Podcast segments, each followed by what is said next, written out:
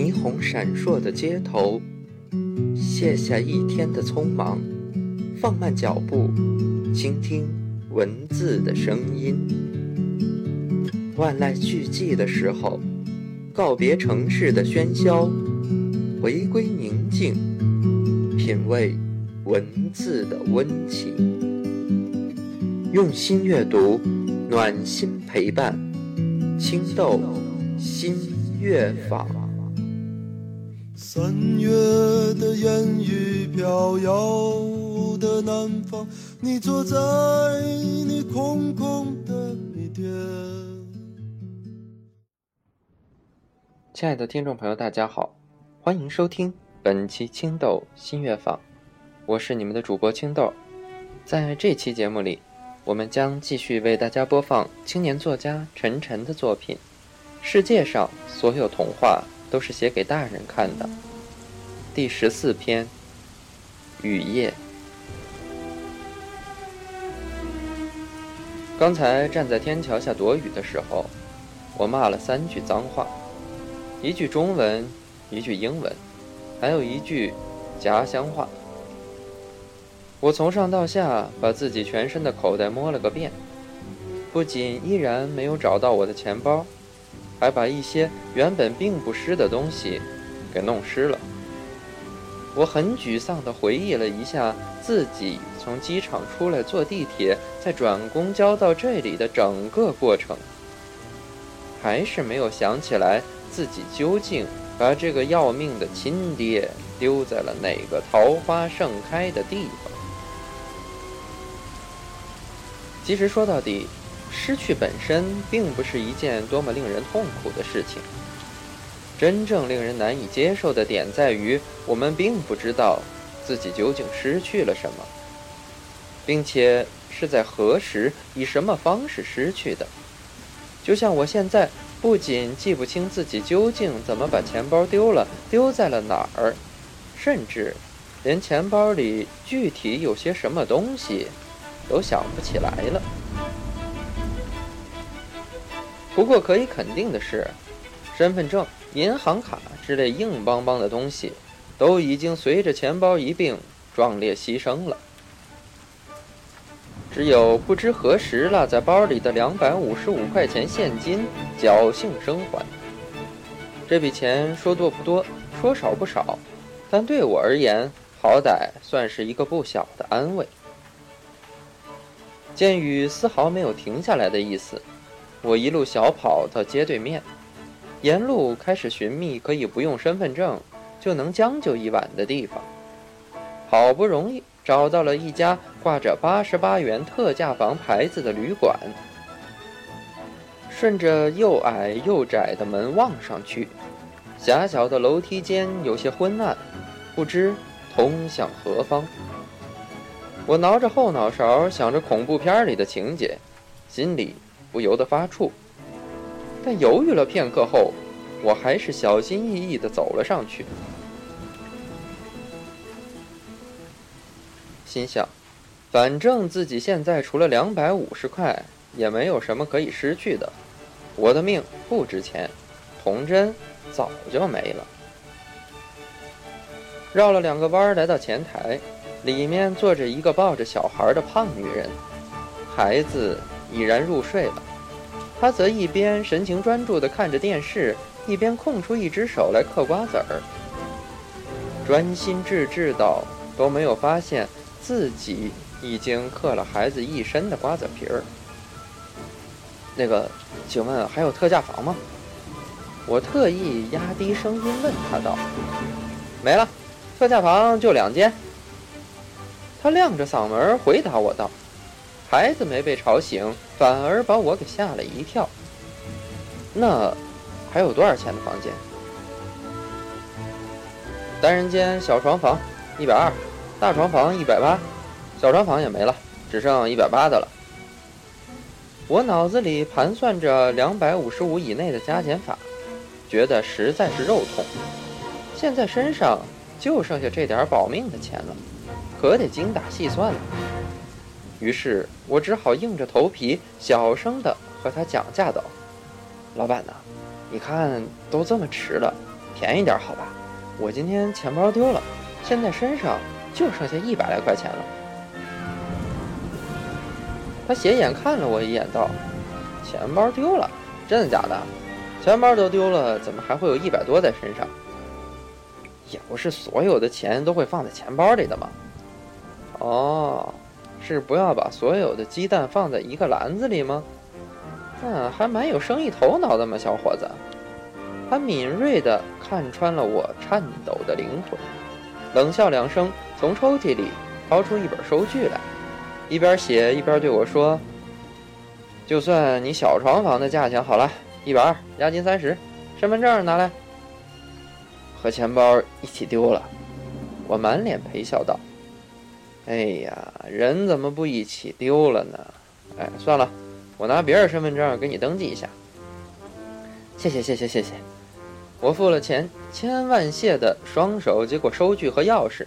就像受了皇后娘娘恩赐的小太监一般，毕恭毕敬的跪安了。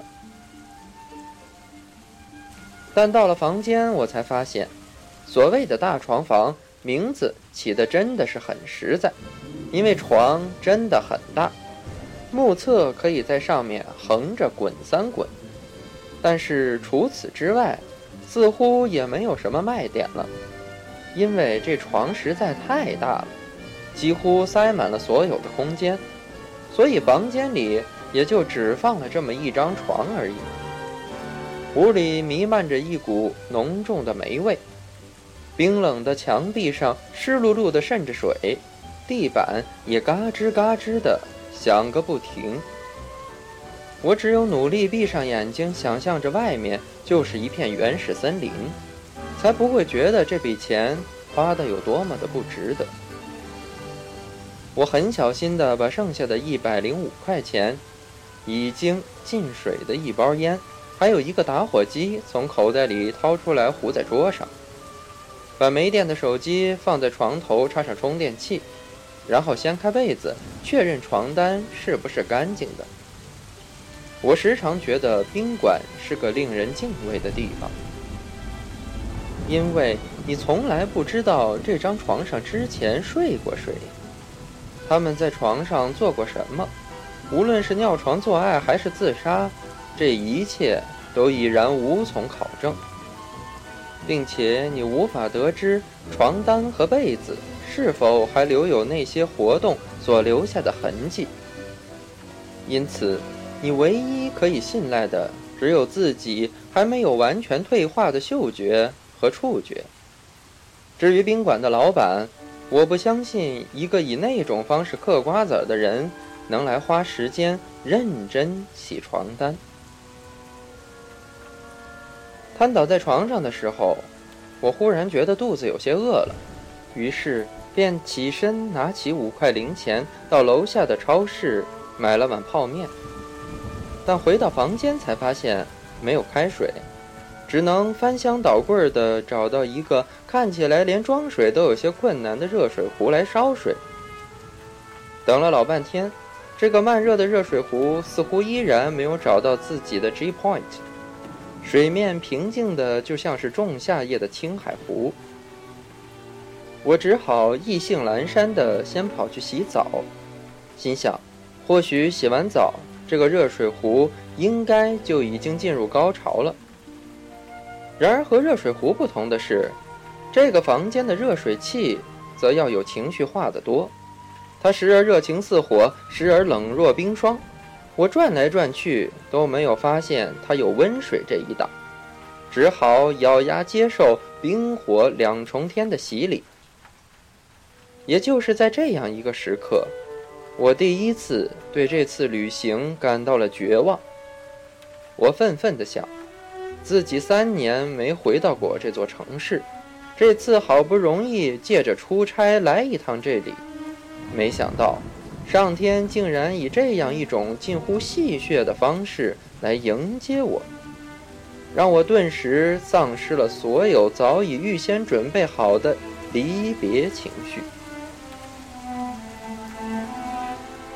匆匆洗完澡，光溜溜的从浴室里狼狈逃出。我第一眼就看见屋里站着一个人，吓得不由得啊了一声。等他回过头来，我定睛一看，是一个姑娘。她看见我，显然也吓了一跳，不过她没有叫出声，而是抱歉的朝我点了一下头。你你你你是谁啊？怎么不敲门就进来了？我慌忙遮住下身，问他道：“不好意思，我看你没关门，就推门进来了。请问先生，你需要服务吗？”我有些哭笑不得地说：“不需要，谢谢。先生，您不要先忙着拒绝嘛，价格可以好商量。但是麻烦你先让我擦干好不好？你没看我在滴水？我头发上的水流到了眼睛里，眼前顿时一片模糊。但是我的双手遮着下体，没法空出手来去擦。哦，毛巾在哪儿？在床上帮我拿过来。”他拿了毛巾走过来，然后就要伸手帮我擦。等一下，等一下，我还是自己来吧。我紧张地抢过毛巾，躲进卫生间里，生怕他以为这就已经开始服务了。擦干净，穿好衣服出来，那姑娘依然坐在床上。我有些尴尬地对她说：“你怎么还没走啊？都说了，我不需要服务的。”真的吗？一个人在外面很寂寞的吧？不需要个人陪吗？价格真的好商量哦。她眨着眼睛望着我道：“我去，哪有你这样做生意的呀？我这么跟你说吧，一个人出差在外的确是有些寂寞，但是我钱包丢了，现在全身就只剩下一百块，所以没钱比没人陪更加寂寞，懂了吧？可以走了。这样啊。”那我就算你一百块呗，看你钱包丢了也挺可怜的，就给你打个折吧。他笑得很开心。对，这个。说话间，我很认真地端详了一下这个姑娘，白白净净的，长得不错。我看了她两眼，也颇有些心动。于是我精虫上脑地安慰自己道：“既然都说到这个份上了，那就不如做了算了。”反正钱的问题，明天去银行补个卡就是了。这么一个下雨天，让一个姑娘家跑来跑去做生意，我也不忍心呐。刚想把这个姑娘摁倒，她问我有没有套子，我很肯定地告诉她，没有，因为刚才找热水壶的时候，我已经把这个房间翻了个底朝天了。于是我厚着脸皮伸手对那姑娘说。借我点零钱，我下去买。我身上所有的钱都已经给你了。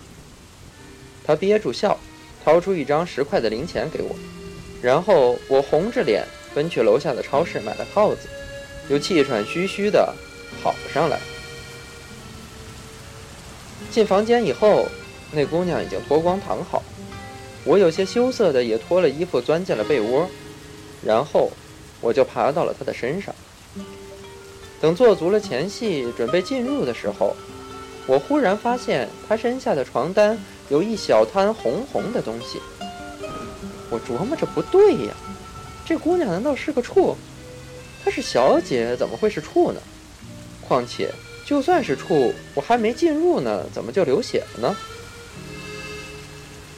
正在发愣呢，那姑娘忽然就喊了起来：“哎呀，糟了，我来大姨妈了！”与此同时，热水壶很合时宜地传来“呜”的一声，告诉我水终于烧开了。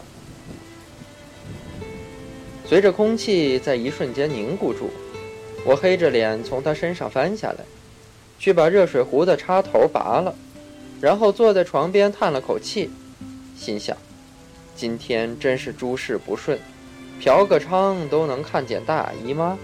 估计现在就算跳楼都死不了了，妥妥的半身不遂。沉默了半天，姑娘很小心地问我道：“你现在是不是觉得很难过？”我嗯了一声：“对不起嘛，人家也不知道今天要来大姨妈，钱我全退给你，前面摸了都算白摸，好不好？”我觉得有些哭笑不得。但还是嗯了一声，并没有转头看他。那个，能不能麻烦你帮我下去买下卫生巾？钱在我包里。我终于忍不住回头瞪了他一眼，他很委屈地咬了一下被子，向我眨着和刚才一样无辜的眼神。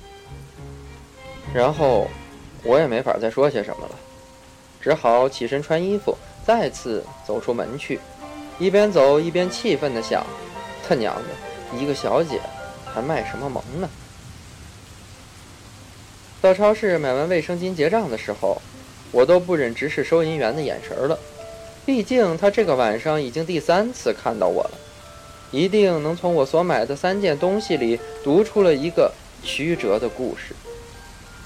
他找零钱的时候不怀好意地冲着我笑，就像目睹了一个欲望从诞生到破灭的伟大历程一样。回到房间，把卫生巾递给姑娘，她接过去就钻到卫生间里去了。我一个人坐在床上，盯着那一抹扎眼的红，心想：明天那三十块钱押金估计是拿不回来了，而且还要面对老板那嘲讽的眼神。你没钱付房费，哪来的钱睡女人呢？你到底多少个放鸡蛋的篮子呀？等姑娘出来，我对她说道：“那个钱你就不用退我了，不如今晚你就在这儿陪我聊天吧。”这么大的雨，你也别再跑了。反正来大姨妈也做不了生意。那姑娘很开心的点了点头，然后又很自来熟的钻到被窝里来了。她问我是哪里人，到这里来是做什么的。其实我之前在这个城市读书，后来毕业了就离开了这里。一晃三年过去了，这次刚好出差路过这儿。你之前在这儿读书啊？你是某某大学的吗？是啊，啊，我也是某某大学的。你，不是吧？我觉得有些匪夷所思。是的呢，学长好。他很开心的就要往我肩上靠，吓得我连忙推开他。呃，等一下，等一下，你大几的呀？大三。哦，小我四届。为什么想出来卖，呃，做这行？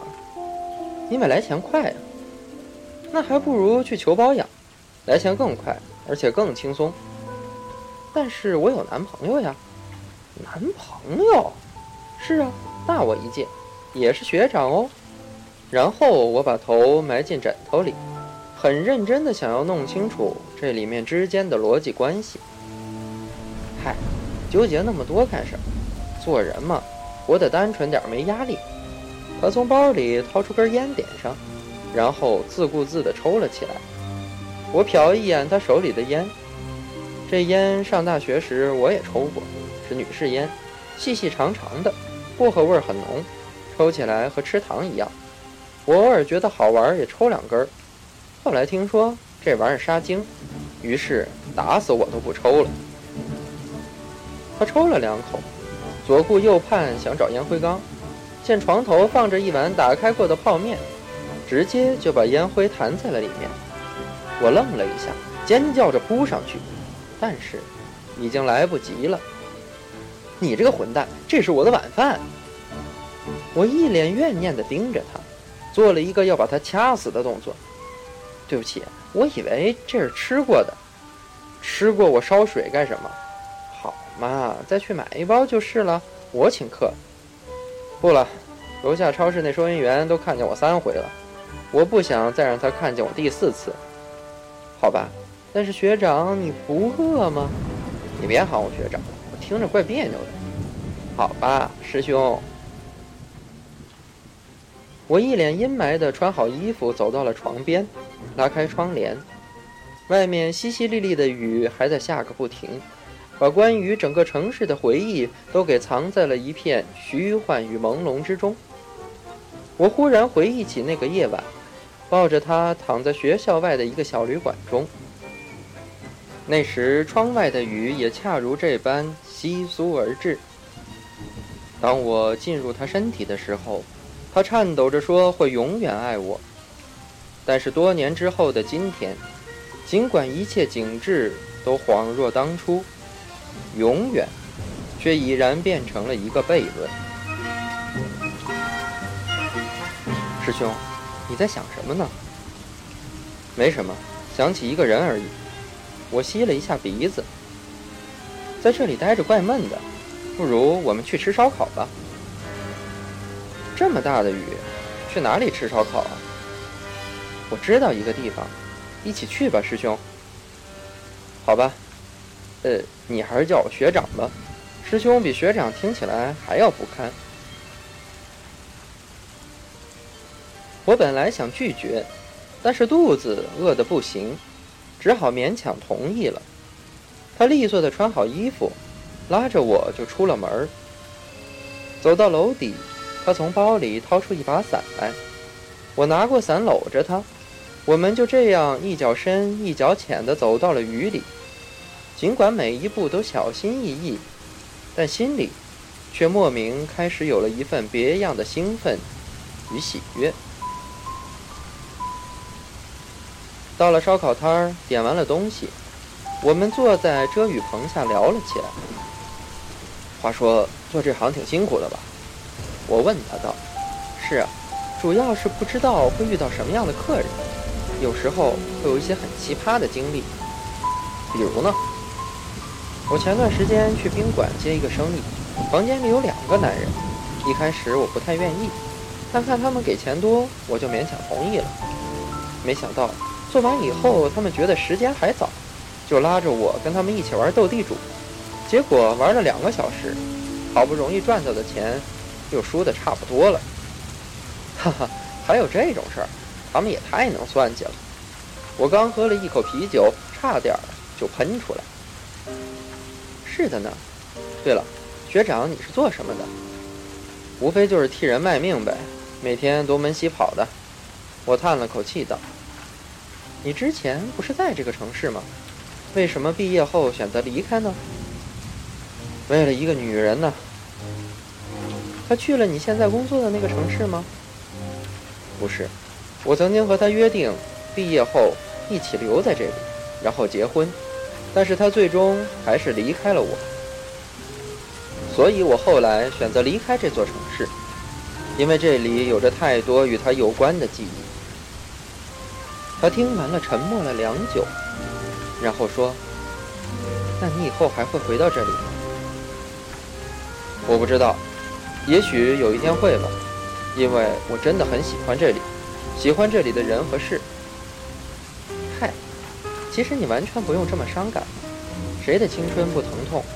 但是趁着年轻，总要去做一些不计后果的事情，这样才能无悔青春，不是吗？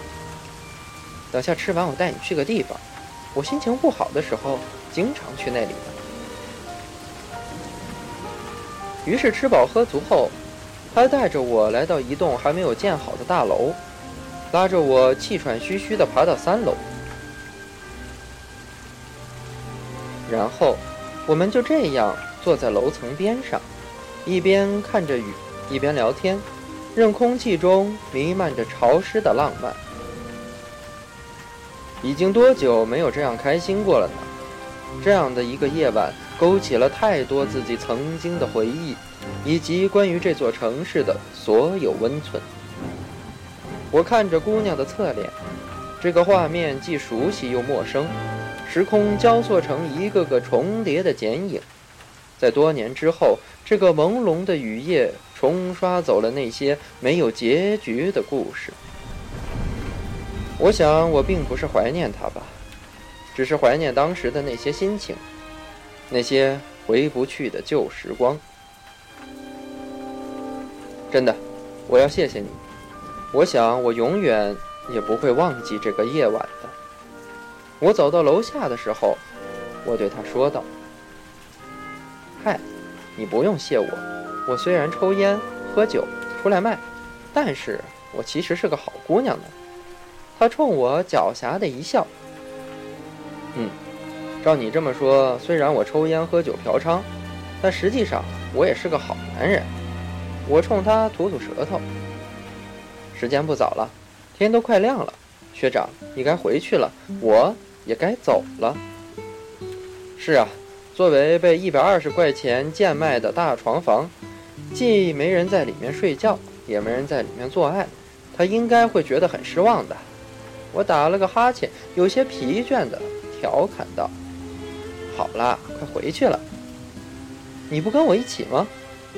不了，我们就在此分别吧。学长再见。”他给了我一个吻，然后我忽然就有些意识模糊了。之后究竟是怎样回的旅馆？怎么开的门？怎么躺到了床上？我都已经记不清了。直到第二天，窗外明媚的阳光照在了我的脸上，我才渐渐苏醒过来。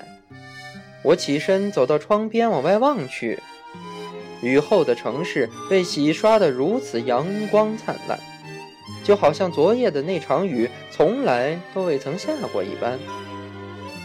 我看了一眼手机，竟然才十点，离退房还有两个小时。于是我很开心地想，不如下去给自己买份早餐。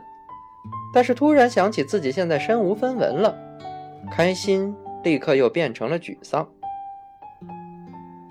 我转头看了一眼桌子，桌上好端端的放着打火机，已经被晾干的烟和一百块钱。是那姑娘昨晚送我回来的吗？她怎么把钱全还给我了？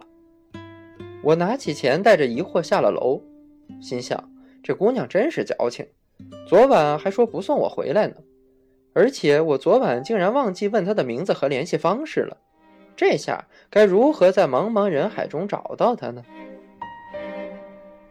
走到街对面的一家小吃店，我随便买了点吃的。老板见我刚才从旅店里走出来，就和我攀谈起来。小伙子，你昨晚住在那家旅店里啊？是的呢，怎么了？那家旅店三年前出过命案呢，一个女大学生被男朋友杀死在房间里。后来这家店就没什么本地人住了，都是你们这些外地人不知情才敢住在里面的。我心里一惊，像想起什么似的，问老板道：“老板，这附近有没有什么烧烤店呢？”过去啊，那边有一条小吃街，前些年改造商业街都拆掉了，这边就剩下我这一家小吃店了。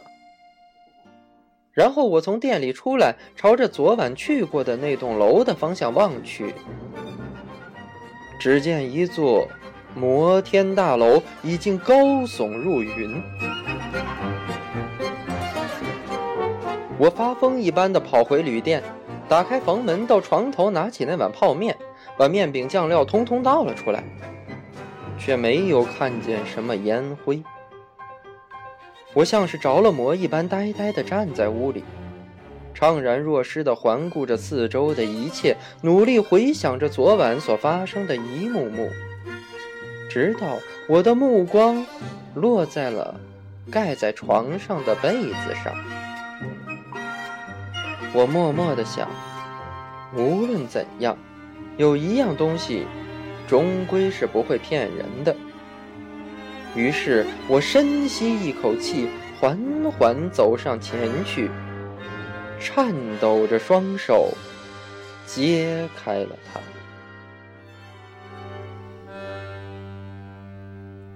不知过了多久，我摇了摇头，露出了欣慰的微笑。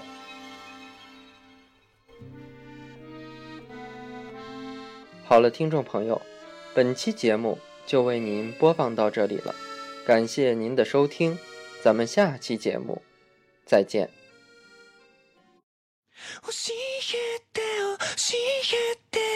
その仕組みを僕